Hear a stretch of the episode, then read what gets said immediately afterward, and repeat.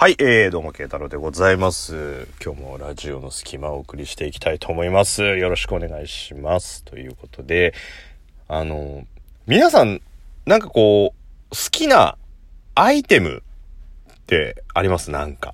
何でもいいんですよ。こう、な、なんて言うんだろう。まあ、例えば女性だったら、アクセサリーとかでもいいですし、まあ、男性とかでこう、まあ、機械好きの人だったりとかすると、えー、人が使ってる携帯電話、おしゃれ好きだったら洋服とか靴とかさ。ああいうのって、結構、目が行くじゃないですか。まあ、例えばですよ、えー、そうだな。まあ、時計が好きな人がいたとしましょう。で、時計が好きな人がいて、電車の中乗ってる時に、あ、あの人いい時計してんなっていうのって、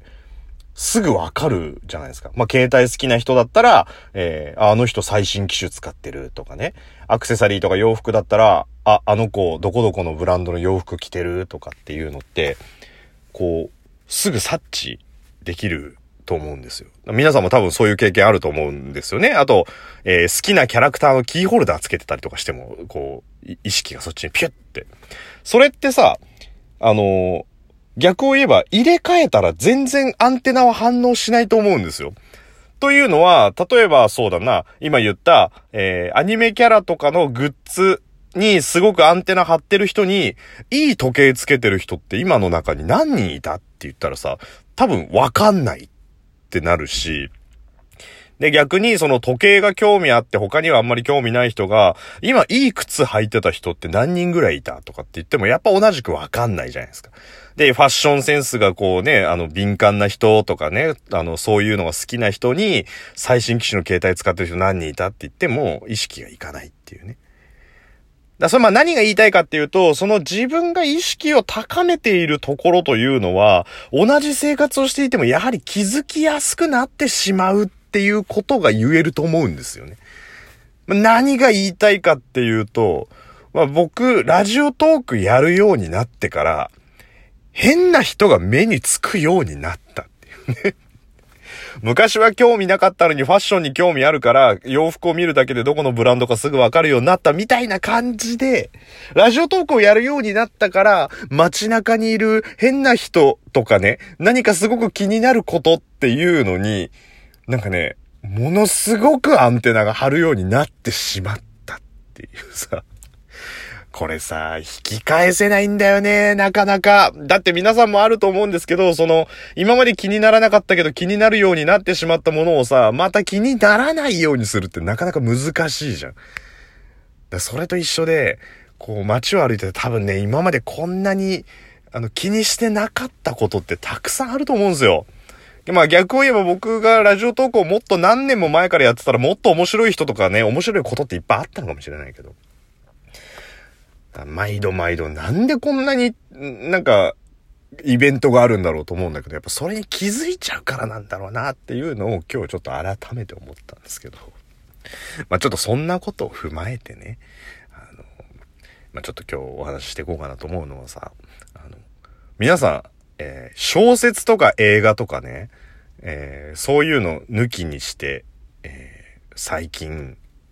いつ泣きました？覚えてます？いつ泣いたか。その感動するエピソードをね、YouTube 見たりとか DVD 見たりとかさ、映画見に行ったり小説読んだりとかっていうそういう物語とかじゃなくて、ナチュラルに自分の生活で泣いたのっていつですかって思い出せます？まあね、あの、恋人と喧嘩をしたとかさ、そういうのがもしかしたらこれを聞いてる直近で会った人だったら昨日だよとかね、なんなら、なんならイライラしたから今ラジオトーク聞いてんだよっていう人もいるかもしれないけど、でね、ま、今日、あの、まちょっと飲んで帰ったんですよ。仕事終わって。で、まあ、そんなに遅くならない時っていうのは、僕、ちょっとこう、長い距離を歩いて帰るようにするんですよ。で、今ちょうどいいじゃないですか、時期が。ね、あの、こう、うだるような暑さっていうわけでもなく、まあ、くっそ寒いわけでもないっていうところで、歩くにはちょうどいいから、まあ、いつもよりこう、一駅あの、離れたところから歩いていくっていうのを、まあ、時間があって体力がある時に限りね、やるっていう。まあ、で、飲んだ後にそれをやるとさ、まあ、ちょっと酔いざましにもなるしっていうところでね。で、まあそんな風にして歩いて帰ってきてたんですよ。で、まあ、あんまりこう人通りの多い商店街とかね、とか、あとこう、大通り、車の何車線、2車線2車線みたいな大通りの脇とか歩いてくのって、なんかざわざわしてて、あんま好きじゃないから、まあ、こう、どっちかっていうとこう、住宅街の裏道みたいなところを通って帰るのが好きなんですよ。まあ、よっぽどこう真っ暗なとことか通らないけどね。で、僕はずっとこう、まあそうだな、道幅で言ったら車2台がすれ違えるかどうかみたいなぐらいの道。こう車線とかが全然なくて、普通に裏路地であるような車がすれ違えるけどっていうね。そこを、まあ、端っこの方歩いてたわけですよ。テクテクテクテク。で、えー、あれなんて言ったらいいんだろう。マンションのエントランスから出てきた、要するにそのマンションの入り口みたいなところちょっと階段2、3段上がって、そのマンションの入り口で、そのオートロックのエントランスのとこが中入って、みたいな、一番入り口、その道路に面してるところあるじゃないですか。どんなマンションでもまあ大体。そこでね、あの、しゃがんでる、まあ大人の人ですよ。大人の人がいて、泣いてんだよね。でさ、僕の歩いている側、歩いてる側よ。そのまままっすぐ行ったらその泣いてる人にぶつかる。要するに反対側を歩いてたわけじゃないから、なんか避けるのもなーっていうのもあるし、で、他には誰もいないの。通行人もいないし、誰かと喋っててとか、こう、なんつうの、恋人同士で喧嘩をして、あの、泣いているとかってことで、もう一人で泣いてる。だかさ、で、近づいて、大丈夫ですか？って言ったらさ、バッってこう、抱きしめ、ね、られて、で、ガッてこう、突然、ね、抱きしめられて自分の肩のとこで。って泣いてさ、こんなところで泣いて、どうしたんですか？とかって言ったらさ、もう、もういかにも何か始まる感じがするじゃん。何か、いや、あの、つって、寂しくて、みたいな感じで、こう、何か始まっちゃうかもしれない。でもね、一個だけ、一個だけちょっと弊害があるんだよ、それ。多分、50代の男性なんだよ、それ。もう大体、見た感じ。50代のちょっともう若干白髪混じりの男性なん泣いてんの。だからって、始まらないし、始まっちゃったらおっさんずラブみたいな感じになっちゃうからさ、ちょっとそこはね、あの、だからちょっと、大丈夫ですか？とかっていうのはちょっと、それはちょっともうそのバージョンは置いとこうと思って。で、近づいてったらさ、もう、なんつうの？あの、っていう勢いで泣いてるんですよ。その白髪混じりのおっちゃんがしゃがんで下向いて。でさ、これちょっと、いろいろ迷うじゃん。まあ、その年齢でさ、周りをこう気にすることなく泣くっていうのはさ、まあ、なんだろう。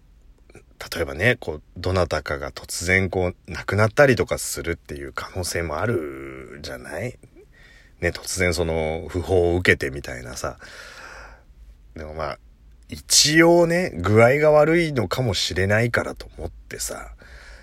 こう、気候、もう、もう、もう、もうそれがもう3メーターぐらいだよ。もうその、もう、もうその3メーター離れててもっていうのが聞こえる状態でさ、もう、3, 3メーター、2メーター50、2メーターみたいな感じで、こ声をかけるかどうするかって思うんだけど。まあまあ、声をかけて何かね、こう、お手伝いできることがあったらっていうのがあるから声をかけたっていうのは綺麗事で、うん、ラジオ的に声をかけるべきな気がするっていうので、まあ声をかけちゃったんですけど。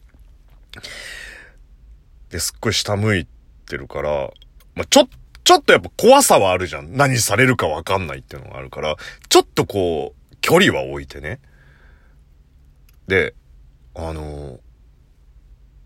大丈夫ですか？っていうのは一応一声かけたんですよ、その男性に。そしたら、その男性が、こう、なんうつむき加減のまんま、こう、コクコクコクコクコクコクっていう感じで、あの、うなずいてたんですよ。な、なんだろうな、こう、自分に言い聞かせるみたいな感じの、うんっていうんじゃなくて、うん、うん、うん、うん、うん、うん、みたいな感じで。で、返事がないから一応もう一回ね、あの、だ、大丈夫ですか？っいうのを一声かけた。そしたら、あのもうってなってて、